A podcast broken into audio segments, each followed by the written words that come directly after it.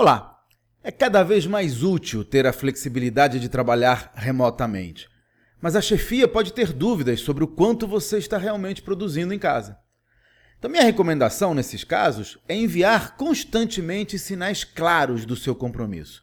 Por exemplo, você pode mandar e-mails de manhã cedo para mostrar que já está nativa.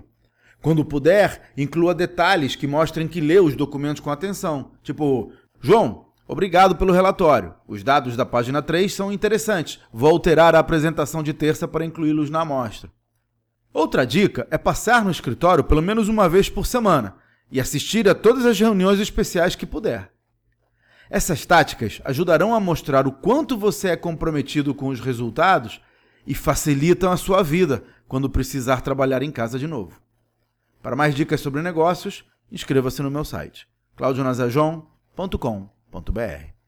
Até a próxima.